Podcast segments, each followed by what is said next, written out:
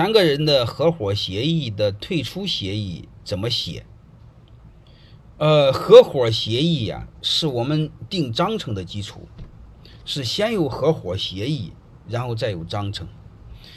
然后你会发现，有了章程之后，合伙协议本质上是不重要了，因为我们公司任何人不能对抗章程，就是不任何文件不能对抗章程，好吧？其实我更想说，你们的章程怎么写啊？然后你说章程写不完，不好写，或者工商局他们要搁置章程，他不让写怎么办？下面你们不叫合伙协议，叫股东会决议，好吧？我大概这个逻辑，我不知道你们听懂听懂了啊？合伙协议是订立章程的基础。订立章程之后完善的话就就就可以，不完善的话再定股东会决议，好吧？那具体怎么退出呢？就是刚才我说这个啊，能在章程里写就在章程里写，如果不能在章程里写怎么办？你们专门定一个股东会决议，就是很多股东在一开会形成一个决议，它是公司第二法律效力文件，它相当于宪法下边的这个各种法律，好吧？这个退出协议呢，一刚才我说过。这个结婚时候一定要先写好怎么离婚，我们合伙的时候一定要先写好怎么散伙。这个散伙写的越清楚，弟兄们越不容易散伙。为什么？因为你要是不写怎么散伙，一旦你们闹别扭的时候，他会固执的往最坏处想。他往最坏处想，就往最坏处做准备，就相互搞。而且这个时候你会发现，老大在明里，小小小小人在后头，他就戳你。这个是不好的，所以一定要把这个这个退出协议写清楚，写清楚就两个关键词：第一和时间挂钩，第二和业绩挂钩，好吧？还有一个，你把两个都挂钩啊！离婚协议给大家看，还有一个，我再给你多说一句话，还有一个，你告诉我你们的遗书怎么写，这都要会写！你千万别傻了吧唧的写。你死了之后，你的东西是你儿子的，好吧？不能这么写的。你要是敢这么写，一旦你住院的时候，你儿媳妇就把你吊瓶给你拔了。所以这玩意儿比你们想的都复杂。你听懂了吗？都很复杂。你们遗书都不会写，所以在不会写遗书之前，千万别死。死了就死不瞑目，好吧？好好活着，学会写遗书。嗯。会写了再死，要不然就别死。你说你你死了之后，东西都是你儿子的，你儿子不会把你的吊瓶。对你儿媳妇来说，她怎么才能利益最大化？就是你死的越早，她利益最大化。能明白这意思吧？然后他去医院看你，结果你儿子去厕厕所了，他把吊瓶给你拔了，然后他利益最大化，然后他又哭得很伤心。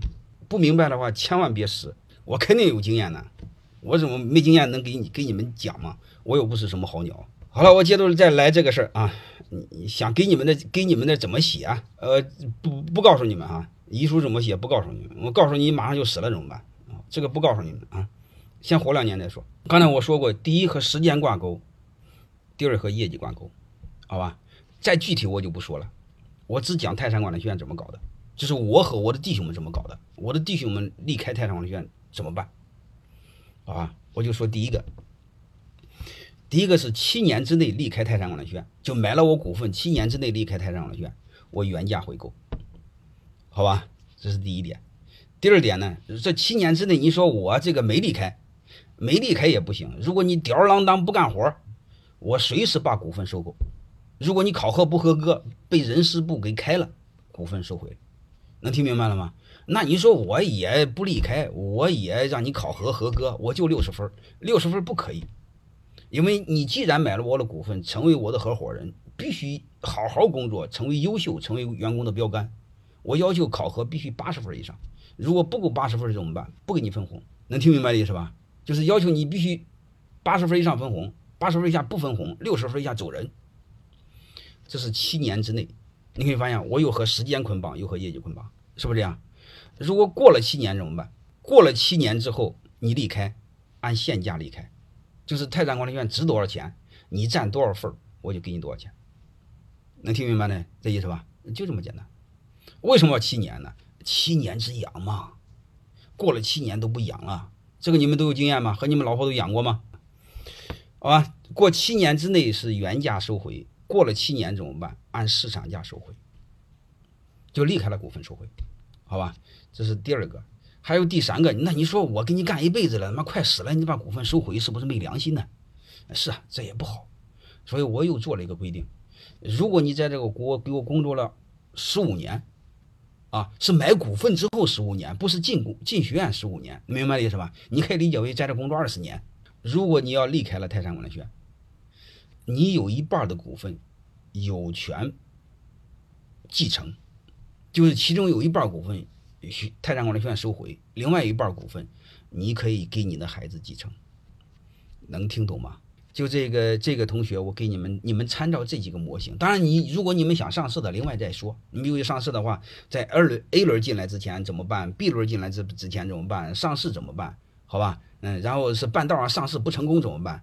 然后退市怎么办？然后被别人并购怎么办？能明白的意思吧？